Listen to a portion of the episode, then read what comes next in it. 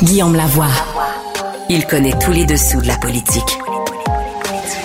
Une entrée privilégiée dans le Parlement. Là-haut sur la colline. Guillaume Lavoie. Bonjour, heureux de vous retrouver pour ce nouvel épisode de Là-haut sur la colline. Aujourd'hui, on s'intéresse à Christine Fréchette, la nouvelle ministre de l'Immigration, qui présente un peu ses priorités pour le mandat qui s'en vient. On parle chemin Roxham, renégociation sur l'entente des pays tiers sûrs. Rémi va nous faire le portrait d'un peu tout ça. Québec solidaire est en caucus précessionnel et reprennent leurs habits très confortables critiques au gouvernement Legault, trop de privés en santé. On va voir comment ils préparent pour l'élection partielle qui s'en vient en Saint-Henri-Sainte-Anne à Montréal. Et à travers tout ça aussi, on s'intéresse au pavé dans la mare qu'a lancé le premier ministre du Canada, Justin Trudeau, qui veut revoir la clause non-obstant. Tout ça et un peu plus dans cet autre épisode de Là-haut sur la colline. Là-haut sur la colline. Embarquez avec Guillaume Lavoie dans les coulisses de la démocratie.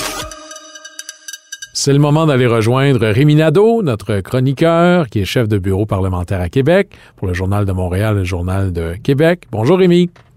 Bonjour, M. Guillaume. Alors, Rémi, euh, c'est toujours la préparation de la rentrée parlementaire et la nouvelle ministre de l'Immigration, Christine Fréchette, a donné une entrevue à notre collègue euh, Alain Laforêt de TVA. Alors, où est-ce qu'on en est? Elle annonce un peu ses couleurs, mais écoute, j'ai hâte. Moi, je trouve que ça met tout simplement l'eau à la bouche euh, pour lui poser d'autres questions quand on la verra au caucus de rentrée, justement, de la CAC à Laval à la fin de la semaine. Parce que, bon, c'est intéressant. Elle mise beaucoup, euh, c'est ce que je décode, la Madame Fréchette, elle mise beaucoup sur euh, la venue de Joe Biden au Canada pour une, renégociation, oui, de l'entente sur les tiers pays sûrs ce qu'elle voit là-dedans, donc, c'est la possibilité qu'on euh, puisse euh, s'entendre et euh, faire en sorte que les immigrants qui demandent, par exemple, un statut de réfugié puissent le faire par les voies officielles partout le long de la frontière. Parce que là, ce qui arrive, c'est que dans le cadre de l'entente, les gens, ils sont refoulés si ils font cette demande-là dans les postes, comme par exemple à la colle. Et c'est pour ça qu'ils passent par le chemin Roxham. Et le chemin Roxham devient une, espèce de passoire, là. ça devient quasiment une autoroute. Oui, mais, euh, même s'ils passaient dans les postes officiels, à la fin, ces gens-là, ils doivent être logés, les enfants doivent être euh, mis à l'école, ça prend des soins de santé. Il y, a, une facture assez gigantesque qui, normalement, devrait revenir à Ottawa. Est-ce qu'elle a parlé de ça aussi? Oui, exactement. Fait que c'est ça, je te dirais que c'est l'autre angle. Euh, diminuer, je pense d'abord, je sens la volonté de diminuer la pression quand même là euh, au chemin Roxham qui, devient de toute façon de plus en plus comme une espèce de, de, vrai poste frontalier euh, déguisé.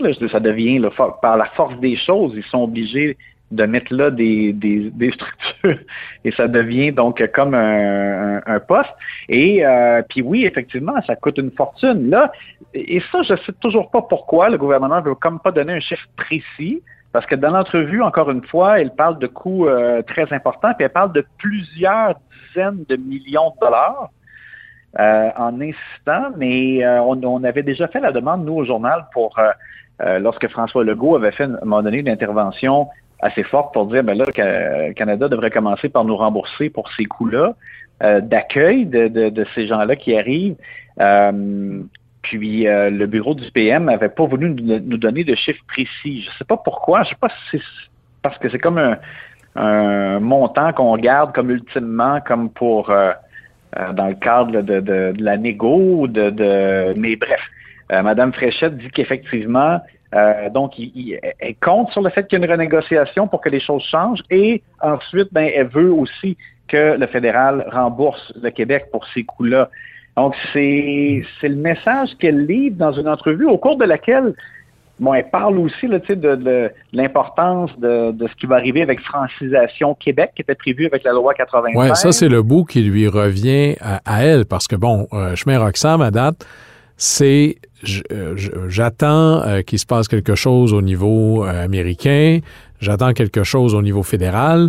là, les demandes sont claires, on est en mode attente. Mais là, pour le reste, il y a des choses qui relèvent directement de son pouvoir de ministre. Oui, là, elle ouvre comme la porte au fait de faire en sorte que, notamment avec Francisation Québec qui va être mise en place au printemps, de faire en sorte que les gens, dans un processus d'immigration vers le Québec, puissent commencer à apprendre le français, par exemple, en ligne, et avoir une base à leur arrivée. Euh, ce qui euh, permettrait justement d'être plus efficace. Là, bon, elle parle de ça parce que c'est trois grandes préoccupations. Euh, c'est qu'avec l'immigration, on fasse mieux en matière de français, qu'on réponde aux besoins des entreprises du Québec là, en termes de, besoins de main-d'œuvre. Ça, c'est la logique. et donc, c'est et, et, et également qu'on développe davantage la régionalisation. Ça, elle a insisté aussi beaucoup là-dessus parce qu'elle a dit euh, qu'elle entend se, promener dans les régions, aller voir les, euh, euh, les gens, les responsables, les élus, etc., puis voir quels sont les besoins dans chacune des régions, comment ils peuvent s'arranger pour accueillir plus d'immigrants. Donc ça, c'est aussi beaucoup là dans ce qu'elle veut faire. Et je, je, te rappelle aussi, Guillaume, qu'il y a des consultations assez importantes qui sont prévues en 2023. Euh, parce qu'on va, euh, avec ces consultations-là, faire en sorte de fixer les seuils d'immigration pour les prochaines années. Ah, mais c'est ça, d'abord, parce que à date, là, de ce que tu nous rapportes, c'est pas particulièrement nouveau, là. Plus de Français, plus d'immigrants en région, euh, le gouvernement d'avant et même d'avant disait à peu près la même chose aussi. Là, le, le, le crunch, ou comme dirait euh, Antoine Robitaille, métal sur métal, ça va être, c'est quoi le chiffre? Exact. Parce que là, on avait établi le plan pour les années, dans le fond, 2020, 2021, 2022. Euh, bon, la CAC avait diminué le seuil en bas de 50 000. On a ramené ça à 50 000. Euh, là, pour l'instant, on, on, garde toujours ce chiffre-là de 50 000. On, on fait en sorte qu'en 2023, on maintient aussi ce chiffre-là. Mais là, les consultations qu'on appelle pluriannuelles euh, vont se dérouler. Et là, ça va permettre de fixer euh, les seuils pour les prochaines années. Fait que ça, ce sera l'élément euh, euh, très important à suivre, mais c'est c'est dans le processus normal. Dans le fond, ça a juste été un peu comme ça a été décalé d'un an dans le fond en raison de la pandémie. euh, puis là, ben, on, revient vraiment à l'exercice de consultation pluriannuelle. Rémi, dans son entrevue, est-ce qu'elle a dit quelque chose sur le, projet, l'initiative du siècle, là, 500 000 immigrants par année du côté fédéral? Est-ce qu'elle a, est-ce qu'elle s'est avancée là-dessus? Non, il n'y a pas été question de ça précisément, euh, mais euh, bon, euh, c'est évidemment, il faut que ça fasse partie des discussions qu'elle qu'elle a et qu'elle aura avec son homologue fédéral. Euh, ce plan-là de Justin Trudeau qui va faire en sorte, évidemment, de mettre beaucoup de pression sur euh, ben, le Québec et sa capacité d'accueil. Il y a de ces euh, rencontres où on voudrait être caché dans la pièce derrière le rideau, mais alors on va se faire confiance pour nous trouver tout ça. Dis-moi, Rémi, Québec solidaire est en caucus.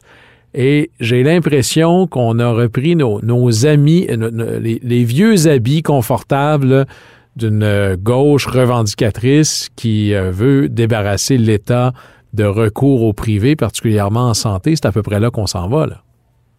Oui, exact. Euh, fait que raison, là, je te dirais que c'est comme une valeur sûre pour Québec solidaire euh, pour fendre le fait qu'on veut faire davantage de place au privé en santé, donc demande l'abandon du projet de la CAC de mettre sur pied deux petits hôpitaux privés. Euh, on savait que c'était quand même, évidemment, dans, le répertoire de Québec solidaire, euh, mais ils ont euh, frappé là-dessus dans le cadre de leur caucus de rentrée. C'est le premier parti à tenir son caucus de rentrée. Ça se déroule toute la semaine. pour les autres formations, là, à la queue leu je dirais. Et dans le cas de, QS, bon, ils ont fait aussi un événement public pour représenter Guillaume Clich-Rivard, qui sera candidat dans Saint-Henri-Sainte-Anne. Et euh, donc, euh, Gabriel Nadeau-Dubois a insisté encore pour dire que c'est QS qui doit être la vraie opposition, qui doit être le rempart à l'arrogance de François Legault. C'est les termes qu'il a utilisés. Ça n'avait pas tellement bien servi, cette technique-là, pendant l'élection. là. De, dire que, ben, de dire que c'est un, un match à deux, que les autres sont pas là. Quoique, je vois pas comment ils vont échapper, c'est Henri Saint-Anne, là. Oui, c'est ça. je pense qu'effectivement, QS est très bien positionné pour euh, Henri Saint-Anne. Et euh, puis ben, l'intervention euh, sur, euh, sur le privé. Écoute, Là, c'est toujours l'œuf ou la poule. Euh, on, a, on a besoin du privé parce qu'on manque de monde dans le public. Euh, on l'a vu notamment pendant la pandémie, le fait qu'on euh, fasse des chirurgies dans des cliniques privées, ça a permis de, au moins de, d'éviter qu'on crée une liste d'attente et de retard de chirurgie encore plus importante. puis là, ben, par contre, après ça, ben, QS va dire oui, mais là, si on fait ça, si on donne plus de place au privé, ben là, on va se priver de personnel, puis ça va être encore pire, on va en avoir encore plus besoin dans le public et là, c'est une roue qui tourne. Donc, euh, c'est de voir où vous, euh, où vous arrêtez justement cette roue qui, qui est en mouvement. Oui. Rémi, tu vois, je fais souvent référence à Yvon Deschamps. Il a encore raison. Mieux vaut être riche et en santé que pauvre et malade.